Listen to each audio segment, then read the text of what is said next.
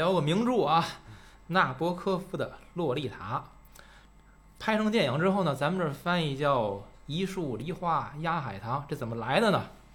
话说古人写了几首诗，这个张三影说：“我年八十青十八，青是红颜我白发，与卿颠倒本同庚，只隔中间一花甲。”苏东坡调侃说呢：“十八新娘八十郎，苍苍白发对红妆。”鸳鸯被里成双夜，一树梨花压海棠。小媳妇儿不干了，小媳妇儿说：“本不同庚不同命，梨花岂作海棠梦？鸳鸯好戏抢促成，他年红颜总是痛。”啊，这是三个当事人。首先是张三影，就是张先，他娶了个小媳妇儿，是八十岁迎娶十八岁小妾。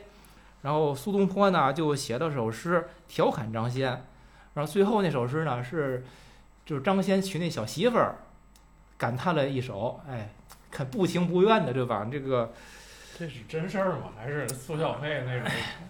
你听听着呀，这个东西呢，大家不必较真儿，因为苏轼这首诗就有一种说法，不是苏轼写的，说据有记载的是最早的版本出自明代叫蒋一奎的。《瑶山堂外记》在那里边，明朝最早出现这首诗，所以就有一种说法不是他写的。但是呢，咱们当段子听，你就当他是苏轼写又如何？谁写的不重要，反正是一树梨花压了海棠。嗯，嗯，我想说的是，老牛吃嫩草这事儿呢，古今中外都差不多。以今天的视角看中国古代，你可以当成风流韵事看。这文人骚客呢，再吟上几首诗，弄不好还能配上一个雅字儿。那你要放到今天，如果是咱们的身边事儿看，这个除了小报记者会和吃瓜群众对此喜闻乐见，那普罗大众对此可能都不不会吝惜最大的恶意，对吧？那你如果放在以自由和开放著称的西方，我想这事儿他能引来的口水也不比咱这儿少。所以纳博科夫的《洛丽塔》就是对这个的一个很好的注脚。小说的名字呢叫《洛丽塔》，就是这里边这个小孩儿，女主女主人公。但我认为啊，他的这个主角根本就不是这个嫩草洛丽塔，而是那个老牛亨伯特。在我看来，这个整部戏，咱就别说电影还是小说了，就这个戏，整个就是亨伯特的一个独角戏。嗯，就我的观点，洛丽塔是亨伯特的工具人儿。嗯，推动剧情的呢是这个工具人的觉醒。亨伯特的悲剧就告诉我们一个道理：男人也许不会长大，而女人一定会长大。这样一个小说，这电影啊是我提的。嗯嗯，关于聊这个电影，我一定不会和宁老师起任何冲突。但是我和他的观点是完全相反的。为什么呢？我认为，恰恰就是首先吧，我提我提一个观点，就是说这电影说了一个事儿。谁玩谁？这毫无疑问，咱咱俩肯定一样。嗯，肯定是嫩草玩老牛。啊，好了。嗯。所以谁是工具人？谁是工具人？那好，那你要从这么说，这这个角度说，那肯定是亨伯特是。对呀，对，没错。啊，这是一个问题。还有一个问题，我为什么一直想聊这个电影？就说这个银书，这这这个连书带电影一点都不银，不光不银。这个电影是个这个电影或者这个书是个恐怖片儿，你知道吗？它是一个劝世良言。在我今天这个岁数，我就说，因为微博上我看过一个人写那东西，就是说五十岁的人，尤其男人啊，不要与三十岁以下的人交往，只要交往就是错。我非常同意。还有好多那小女孩、的网红什么的啊，那老男人老亲近我，你们也不看看你们身上那些老人味儿。现在有一种说法，说老人身上有臭味儿，这个事儿是有的，呃，但是也有那种很利索的老人没有，就是说这是对于老人的一种，也不说污名化，咱们都在走向中年和中年和老年，咱已经老年了。对呀，就是说呀，就是真的要努力避免这件事儿，努力避免老人味儿的同时，我觉得真的啊，就是在现在要净化自己的朋友圈儿，嗯，就不要有太年轻的人。只要有，哪怕你心里没有，别人也会说。我真的觉得这个是，这个我为什么说这个电影是劝世良言呢？就是我觉得就是这方面儿就是给人很大的警醒，你知道吗？而且看这个和我小时候是真拿当银书看，看完也没看出个所以然来，呃很失望。很失望，这是完全俩概念，完全俩概念嗯。我今天在看这东西，我真觉得，我觉得这这东西简直是，就是对老年人的一个警钟啊，对中老年的一个警钟，你知道我看完这样感觉，我觉得这太太苦情，你知道吗？是苦情啊。苦情，哎呦这个第三个，我推荐这个电影的理由，我得把我自个儿先说明白，就是我个人对杰里米·艾恩斯的肯定。我一直说我很欣赏这个演员，他尤其演这种人，他演的太对了，就是你觉得就倍儿对，就就得他来。就得他来，别人谁也来不了这活儿，你知道吗？然后呢，嗯，中国以前啊，自古就有这个娈童癖，娈童这件事儿。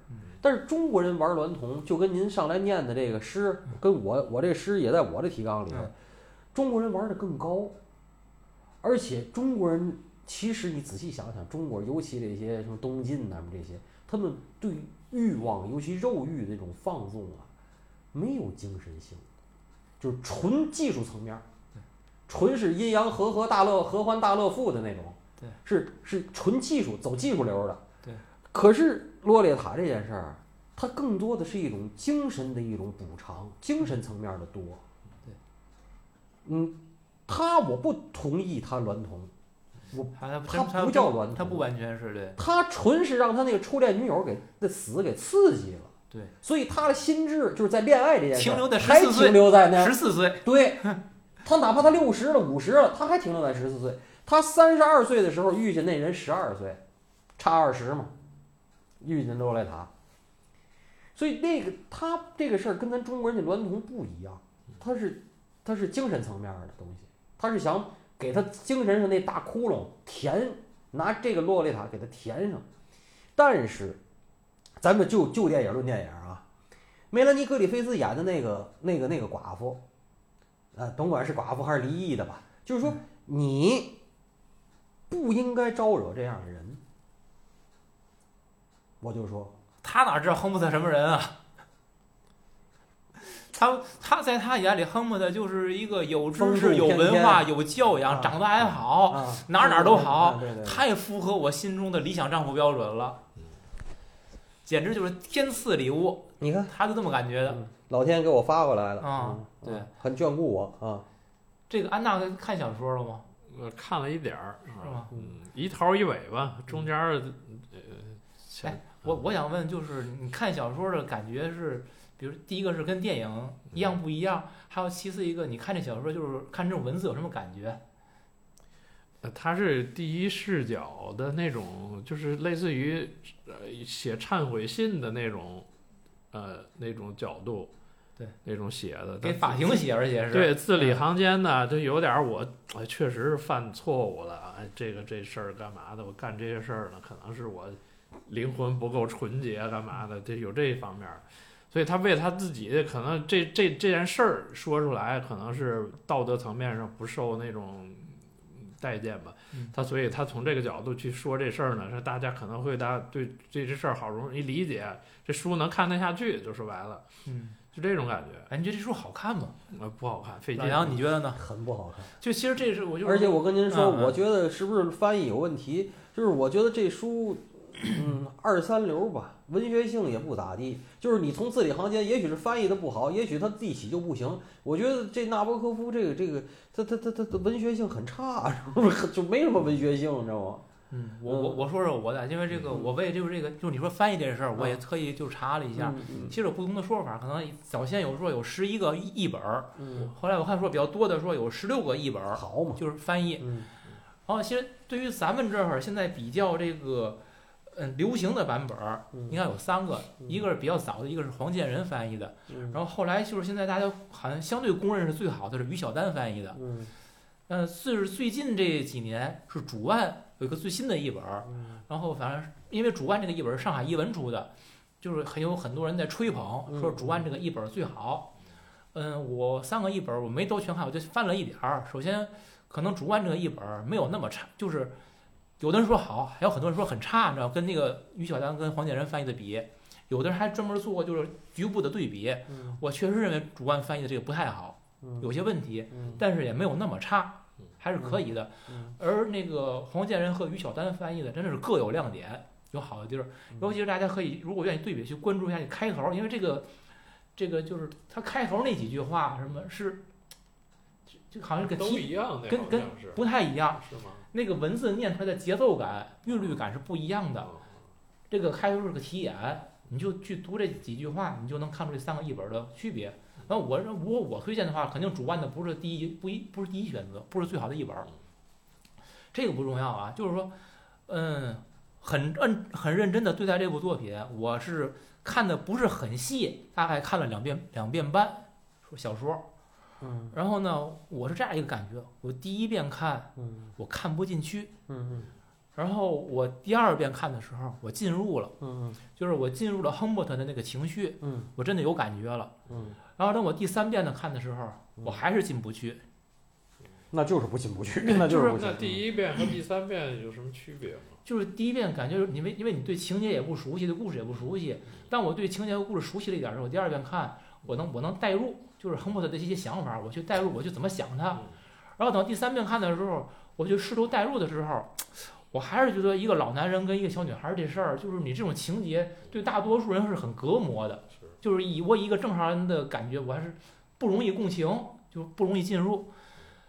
但是这个小说是纳博科夫的代表作，而且非常有名，所以我觉得他的一个问题真的是翻译带来的。就是哦之前咱们聊那个那个那个那什么的冷血的时候，我说过一个问题，就是卡夫顿那小说，你读中文译本，真的是我是他读的很痛苦，很很进不去。后来我我就一个问题是，他的语言本身是他的一个卖点，就是你可以去感觉，就是说你短短的读几句英文，或者哪怕他的英文翻译成中文，你去感觉那个语言的节奏感。嗯因为纳博科夫应该是被称为是个语言大师，他嗯对于对于英文的运用是有种出神入化的那种境界。虽然他是一个俄裔的吧，嗯，但是他对这个英文写作有他独到之处。我感觉这东西是没有办法翻译成中文的。嗯嗯它有点像我打一个，也许不太恰当的比方，你看，比如我看中文小说的话，嗯，我看，比如说莫言或者是这个叶连科，嗯。有语言文字本身的力量，且不说它的主题就是表表现等等，就说这个语言本身，它就给了我一层东西。嗯嗯。然后，然后，但是如果我看余华这层东西就会弱，就是其他都不，就单论语言本身，我觉得就余华就比他们两个人弱。就是这样的话，就这个几个作家放一块儿，在我这儿已经分出层次来了，就嗯，不是一个档次的。嗯按我说，虽然有点余华很火啊，我对余华的评价没有那么高。他除了这个《活着》，我认为其他的，就你包括什么《许三观卖血记》呀、或兄弟呀、等等的，我我觉得都是差着事儿的，而且比《活着差差挺多的，应该说是。活着本身也不是靠文字，是靠情节。靠情节，对，嗯所以就说，我的举的例子就是什么呢？像这种，比如余华的文字本身它就不能打动我，嗯差着声儿。嗯然后莫言和阎连科就更能。嗯纳博科夫也很也是同样的问题，他用英语来写作这个东西，你用英语它能打动你，你翻译成中文那个所有的节奏感就跟诗诗不能翻译一样，英文诗翻译成中中文诗完了，嗯中文诗翻译成英文诗也完了。嗯可能这个作品的价值本身在翻译的过程中损失一半儿嘞，甚至一少至少说一少半儿吧。嗯嗯所以我觉得这个是难以进入的一个原因。嗯，所以我第二遍带入的情况是因为什么呢？我第二遍会有放慢节奏，然后去感受每一句话的情绪。嗯哦，我能找到这么一点感觉了。嗯当你试图快节奏的读一个故事，这种感觉就没了。嗯我觉得这个是一个原因，嗯可能是翻译作品永远无法消解的一个隔膜。嗯，那您觉得这这个书的文学性好吗？用中文来看就是不咋地，是吧？不行。嗯，不行。因为体验体会不到语言的美感，因为这个你说嘛，这就是一个老男人跟一个小女孩儿搞对象的那么一个故事，故事本身也不复杂，嗯他所有的表达都在那个情绪，就是这个老男人对这个小女孩儿那种情节，那您觉得洛丽塔对这个亨伯特有有有情有感情吗？没啥，几乎没有，嗯，我也这么认为。就几乎没有。所以我为什么说是亨伯特独独角戏呢？那我下一个问题就是引申的，就是刚才我预热的时候我说过，你觉得这个洛丽洛丽塔她有心理问题吗？有心理问题吗？嗯，您刚才说没有，我觉得没啥问题。我觉得有。我觉得首先啊，她一定是仇视这个社会，她是绝对是那种就是那种，只是她因为她是女孩儿女的，她绝对是仇视社会，所以她跟这亨伯特对她这个这些试探，他一了解以后，女孩儿我跟你说，十二岁的时候其实就已经就是大人了，就是女的成熟就比咱男的早得多，她对那些东西她照单全收了，然后她干嘛？她其实她是拿自个儿，我认为啊，就是说咱就事论事啊，她是拿自个儿身体来报复社会，报复成嘛样她不知道，报复着看。后来呢，就开始通过身体她要零花钱了。他真的把自己弄成了一个妓女，对，一开始他是报复社会，一开始他没想还要钱，后来发现这玩意儿还能变钱花，就开始变钱花了。所以这个东西从始至终都是一头的，都是亨伯特一头的，剃头挑子一头热，纯纯一头的。所以他屡次三番，亨伯特跟他说，到最后说你跟我走什么，你这那是不可能的。这件事儿就这件事儿最后导致这亨伯特自己也有心理问题，他在他那个圈儿里他出不来了。我所以我认为这他一直都有问题。我是俩人 俩精神病人，哦，我认为我真这么认为。我觉得您看您我我我只我只认为您亨伯特有病，洛丽塔我认为挺正常的。我觉得俩人都有病。洛丽塔的正常正是因为他对亨伯特无感，所以他才正常。他要对亨伯特有感，他就不正常。然后啊，你看这个，就这个洛丽塔她自己她的成长，她的成长真是通过报复社会来成长的。你听着啊，他的第一个按照情节讲，他的第一个男人应该是他那夏令营同学，就夏令营那同学。家里就是对，后来那个亨伯特知道了，不还吃味儿呢吗？第二个是亨伯特，第三个是那个剧作家，那变态，他不上人大宅子去了吗？嗯第四个是她丈夫。嗯，你看他这一路走来，有一个对路的吗？没有对路的，都是斜的歪的，他他他他没路感觉，没溜，按咱话说叫。都是斜的歪的。你这个第二，就这第二这个后爹是真爱他，但是这后爹有严重的心理疾病，有严重的心理疾病，就这个还像点正常人，剩下那仨根本都他妈不是都不正常。后爹呢，就这亨伯特呀，他就是畸恋，他这个是畸形的畸啊，他这个问题问的出在哪儿呢？他很爱洛丽塔，但是他对洛丽塔的控制太强了，就是他这种爱变成了一种绝对排他，而这种排他已经排他到了物理层面了，嗯，对呀、对吧？如果你只是心理排他，能拿绳拴就拿绳拴了。对你看根本你在心理层面排他其实都没有事儿，因为本本身这个恋爱两性关系这件事儿是自私的，这点儿是没有办法解决的。这这是跟这是我认为这是这是物种的这个延续，这是遗传决定的，对吧？那可是你要在物理上，你不允许他跟男人交往，不允许他跟男同学交往，甚至他在学校里边干什么你都想控制这件事儿，那你就是你自己做过了。洛丽塔才不服的。其实你想，如果他没有这层限制，他跟他跟洛丽塔就是有性关系，嗯，洛丽塔虽然也找他要钱吧，就是你们你可以把它理解成交易，你也未必非得理解成交易。她一小女孩，她又不挣钱，她也需要生活，你们在情感上需要，身体上互相解决，然后他也经济上有收获，是一个挺稳定的关系。洛丽塔肯定会很知足的，但就是因为他对洛丽塔的控制，导致了洛丽塔，哦，你从我这儿索取了你想要的身体、心理，你都拿走了。没错。然后我的我想要的东西，你什么除了钱，你什么也不会给我，嗯他不平衡，所以他要他是想逃跑，嗯，所以我觉得洛丽塔挺正常，就是一个正正常人想干的事儿，你得给我空间，你不能这个除了给我钱，别的嘛也不给我，那我那您那我跟您慰安妇有区别？对吧？后来这个事儿您解决的我接受，那他上来一开始他为什么接受亨伯特呢？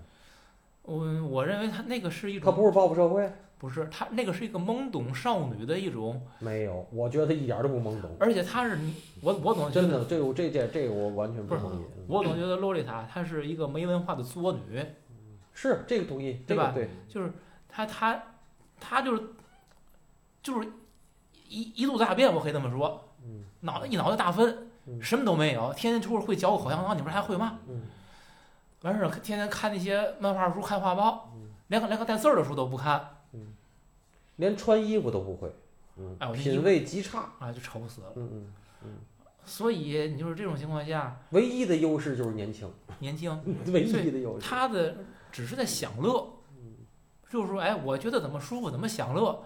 包括亨伯特虽然是个老年人，但是亨亨伯特也是风度翩翩啊，然后对他又好，给他各种诱惑。我说，少女还是有懵懂无知那一面的，就是她也有自己性成熟的渴望啊，嗯，对吧？如果亨伯特给了这么强烈的一个引诱，他也许就上钩了。我我认为就是这么来的。我还是觉得他有心理问题啊，真的。安娜觉得呢？来给个第三方评判。呃，就是他有一段情节吧，他好像是正片里没放进去，嗯就是俩人坐在沙发上，然后亨伯在那儿看报纸，然后那个他过来，呃，吃苹果，哎，一开始先不吃，拿着苹果扔，哎，那玩那苹果，你要放到西方上，这苹果不就是伊甸园的那个诱惑嘛，嗯对吧？然嗯后，但你就说这个小这女孩儿，她当时她有没有说主动想诱惑你，然后我换取点儿什么东西的想法？我觉得她可能也没有想那么复杂，没有主没有想动，这里他那么多。不主动。嗯，对，然后她可能就是做出了这些东西，然后发现这个男人过来一点点儿，哎，还还有还有这些个反应，然后我可能还从中能得到一些个我想，就是我能舒服一点儿，对吧？不包括生活状态还是怎么着的，他可能会一点点儿意识到这些东西。但是你是毕竟是个孩子嘛，他总得成长啊。他成长到，尤其到咱们说十几岁这时候青春期了就开始，对吧？你即便是他没有想法，他本身的青春期的叛逆，他也会出来这些东西。对这个，我觉得咱俩想法是一样的。他其实是有性成熟的那种躁动的。是，嗯，看书的话会对这些感觉更明显一些，因为书里边几次写了，其实，嗯，亨伯特在创造各种机会跟洛丽塔接触，包括他在写书的时候，他会把门房门打开，故意留着，他是等了 n 次，终于有一天洛丽塔来了，他倍儿高兴，就是他这门就是给洛丽塔留着的，洛丽塔一直不进，有一次进来，他就特别特别高兴，然后呢，洛丽塔可能有时候会把脚搭在他腿上啊。或者是跟他就是看他的书，跟他离得特别近的时候，他会把他的这个嘴呀，或者几乎挨到他的头发啊等等，就这种。为为为什么我说这书翻译过来你没没法看呢？就这翻译过来没法看。真的嗯就这种细节描写，你必须得在在在母语写作里边，你去感受那种文字的细腻感，这全是那种感受，嗯嗯嗯是吧？你在原著里边能强烈的体会到，就是当亨伯特给出这种信号以后，洛丽塔，他一个可能觉得这，比如说这是我继父或者怎么样的，或者说这呃那会儿还不是继父了，应该就是房客，他对我好，而且就是这么大一大人，可能对我也没有什么威胁，他没躲避，也许他也有伴随着他这个性懵懂，他也感觉哎挺舒服的，可能他也没跑，就这样，一步步接近，所以最后这个亨伯特是把他的试探一步步去落实，哎，最后洛丽塔可能就就范了，他是这样一个过程，所以洛丽塔从来没有主动，而是他对亨伯特的信号给予了不消极或者有一点点积极的回应，是这么着两个人就成了，但他对亨伯特没有任何感情。嗯，他就只是他应该是体验派的，是纯体验，体验派，真的是纯体验，拿身体体验，就是体验，所以我我倒不是报复社会。我不认为他报复社会，他就是在玩儿，你知道吗？嗯。玩儿，跟谁玩儿都是玩儿。嗯。这件事我跟你玩儿就跟你玩儿，他对他这他不怎么自爱，其实对不对？嗯，你就看他穿那个衣服，他对自己这么露啊，或者怎么着的，他都挺在不叫事儿。不叫挺挺挺不在乎的都是吧？嗯所以所以我就觉得洛丽塔这个人呢，就是没啥意思，就是很肤浅，你对他不需要解读。嗯亨伯特就是看见他了，看见别人还这套，但是别人对了亨伯特的反应可能就会很不一样了。所以我一直有个疑问，我说亨伯特到底爱洛丽塔什么？我真的除了就是他当年死于这个伤寒的那个女朋友是十四岁死的，洛丽塔是十二岁，除了都是十来岁的这个年纪，我不觉得洛丽塔有任何吸引人的地方。这是我看不看不懂的地儿，或者我觉得有点矫情的地儿。而且其实就是这个电影里有施虐和受虐这件事儿。洛丽塔一直是施虐的，施虐怎么施虐？心理呀、哦心理上施虐呀、就各种各种作呀，这个就都承受，完了给他擦屁股啊，这亨伯特是受虐的，绝对的，我我反正是我这么认为。我我是觉得那个洛丽塔在报复亨伯特。然后我通过这个通过这个电影，我就想问问，谁还记得鲍玉明啊？哎，忽然这名字那么熟，干嘛？我真不记得了。弄小女孩嘛，弄养女嘛，哦，还天大的了，还律师了，对？吧还律师，又高又壮，戴个眼镜子，这不是类似吗？谁报这个事儿？真的养女出来吗？出来报这个事儿吗？爆料吗？啊，这个东西就是真的，就是这这是个文艺作品啊！我还是继继续我开头说这个事儿：五十岁的人不要和三十岁以以下的人有连有连接。这件事儿呢，亨伯特开始挺明白的，在原著里边应该写了，就是说，十二岁的一个小女孩，嗯她过几年就会十七岁、十八岁，她就成人了。那个时候的洛丽塔就不是现在的洛丽塔了，嗯她可能就是她喜欢的洛丽塔，永远都只是十几岁的，而不能去上大学、不能长大的洛丽塔。但事实上，这个亨伯特跟洛丽塔在一块儿生活了两三年还是几年，到最后的时候，洛丽塔可能已经有十七岁了吧，差不多那个年纪了。就是后来的洛丽塔已经不是当初的洛丽塔了。嗯，亨伯特以前是知道这件事儿的，但是他自己他出不来，他就就说在那个套里对头了，他就还希望十七岁的洛丽塔仍然停留在十二岁，不可能。嗯对是他自己没没走出来，他对别人提了一个不切实际的要求，而洛丽塔自己也很清楚的表明这件事儿了，嗯就是咱俩已经结束了，我已经不是当初那个我了，我现在有我新的生活了。嗯其实就是你应该，就你帮帮我，或者咱因为咱们俩有段关系嘛，你祝福我嗯，给我点经济上的支持嗯，我还我还认你这个爹，就过去让它过去就完了我也不。想跟你再叨叨嘛嘛了啊。其实你发现，就是我认为小时候的洛丽塔就是属于，我说就纯作，他是没没想太多。然后长大了的洛丽塔，她很明白一些事儿了，就是活着就是活着嗯，我怎么样能活得比较舒服一些，就是我的唯一的追求。我生个孩子，有个丈夫，有个家庭，可能我这一辈子就这么庸庸碌碌的、没嘛劲的就活下去就完了。嗯。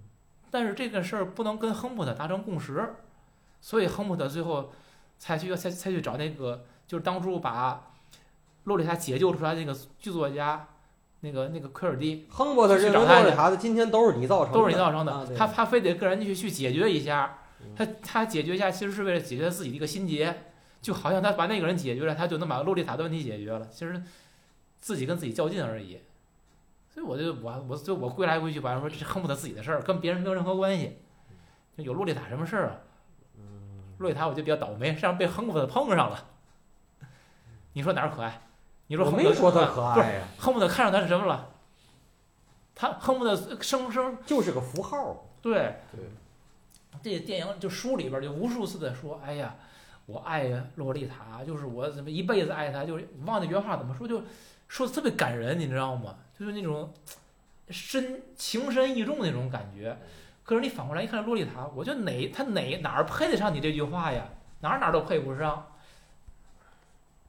呃，我就是在想说纳博科夫，你是怎么构思出这个故事来？这种生活当中原型到底是什么？是你本人有看见了类似的事儿，还有类似经历的事儿？我一直在脑补这个，就很很很奇怪，你知道吗？就是作家构思这样一个作品，他一定有个发端的。对嗯那个东西是什么，让我对让我对纳博科夫充满了兴趣。你看，然后这个电影呢，我觉得还有一点我值得称道的是，嗯，就跟你说原著一样，它一点都不色情。你说它是禁书是淫书，整个过程一点都不淫，嗯包括极少的暴露镜头。嗯说最后真正尺度大是最后亨伯特去杀那个奎尔蒂那段儿，嗯，对，那奎尔蒂那那是全裸，那那个老男人缺了多恶心呢！嗯，没我都不知道为什么要要这样去处理。光着跑啊，他对，洛丽塔跟亨伯特的就是极少的镜头，而且给的非常非常朦胧，嗯，完全就可以说就没怎么露的那种感觉，嗯非常克制。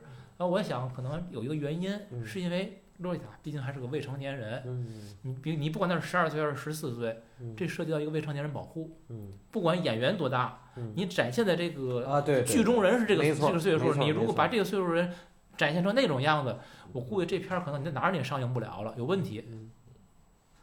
呃，这但是结果来看就是很让人称道，就是以一种非常不色情的东西嗯去表现一个就是很变态的色情，嗯嗯 这是是很厉害的嗯。另外这个片子，呃，六二年的库布里克有一版，咱们现在聊的应该是这个九七九的九七这一六九个七的，最新这版是阿德里安莱恩这版。嗯嗯，这个两版你们都看看过吗？还是说只看就最新这版？库布里克看了前面一点儿，咱俩可能差不多。库布里克我那个是快进的，我倒了倒，嗯，我觉得应该还是这个新版更好看一些，就是新版更有一些意识流的感觉。然后那个老版一个是黑白的感觉，更好像对对于原著这种复制复刻的一种感觉，过于写实了感觉。就是老版那个演男演员可能有点儿有点儿不如这个 这个演员的那个就是太太呆板那是吧种不如不如金詹恩斯这种更感性哈，有对对戏神神这种神经质的感觉没没没出来啊。真基里曼恩斯真狠，嗯，是。安娜还多有其他的分享分享关于莫丽塔的啊？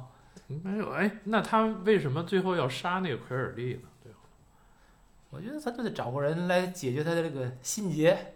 他不杀个人，他觉得这这事儿没那得交代。个奎尔利会不会有一种就是，你像如果说，呃，亨姆特算是一个面儿的话，那奎尔利是他那个阴暗面儿，就是这么解读的话，暗黑版的啊，呃对，然后最后他通过这个杀死奎尔利，把自己的阴暗面儿那块儿给去去除掉，然后形成他自己的救赎呢，有这种，那个应该没有救赎，因为无论从电影还是从原著都没有救赎。其实最后就结束了。嗯，嗯，他把奎尔利杀了，就是因为你发现这电影到最后来已经没有洛丽塔什么事儿了，对吧？嗯。他自从那个把钱把，当他对于洛丽塔彻底绝望以后，他把所有钱都给洛丽塔了，他就去找奎尔利算账，洛丽塔消失了，那你跟他洛就是亨伯特跟洛丽塔的连接已经就断了，那剩下的事儿就完全只是亨伯特自己，他去解决那自己你完全。没必要去杀奎尔利，你跟他有什么？你是要复仇吗？还是要干嘛的？肯定不，他不是复仇，所以就是你还这就这就从这就是一个神经病，意识层知道面不知道他咋办好了。对，因为那个那奎尔利是一个纯变态的那种东西嘛，对，所以你你你你相对你自己的这种道德也不是很高的情况下，你把那个纯变态去掉，你自己可能会相对有点儿升华洗白的意思，对，嗯，可是你从电影里边传递的信息，他他也没打算洗自己，我觉得他最后反而放飞了。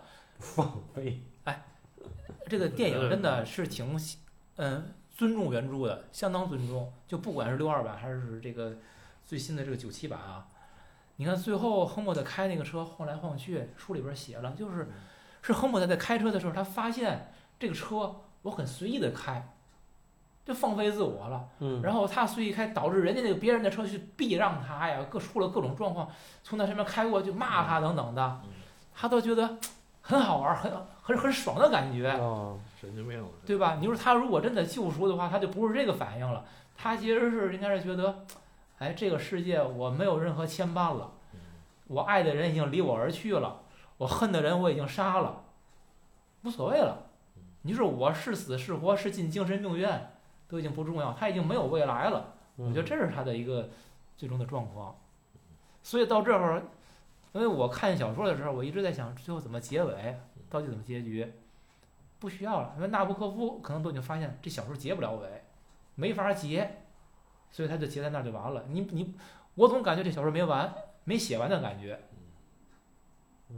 到最后那个字幕是给出来的，就是，嗯，亨伯特是因为发病，他那什么什么冠什么冠状什么是什么病吧，就是在候候审的时候就死了。洛丽塔呢是因为难产，最后也死了，就给给了一个交代。其实你洛丽塔那个不给交代也无所谓，可能只不过大家会比较关注这件事儿。我倒倾向于，如果不给洛丽塔交代，这件事会给我们更多的浮想联翩，而洛丽塔一死，好像这两个人又有某种交集了，最后殊途同归，反而有点宿命论了，缺少一种想象的空间，哎，我还挺喜欢这结尾，我觉得就是宿命论。是吧？嗯，这东西玩玩到最后，玩到最后就是红粉骷髅，你的一切，凡所有相皆是虚妄。真的，你认为的不是你认为的，这个我觉得是是其实是能够能够能够得到的点。是吧？嗯，行，要没有更多的话，咱也结尾。好，亨伯特把自己十四岁时的一个念想，发展成贯穿一生的执念。所谓执念，都是自己强加给自己的，否则没有什么是时间不能抹平的。所有的难以忘怀，都是因为自己不愿忘记。为了不愿忘却的记忆，每个人都值得向自己致敬。对，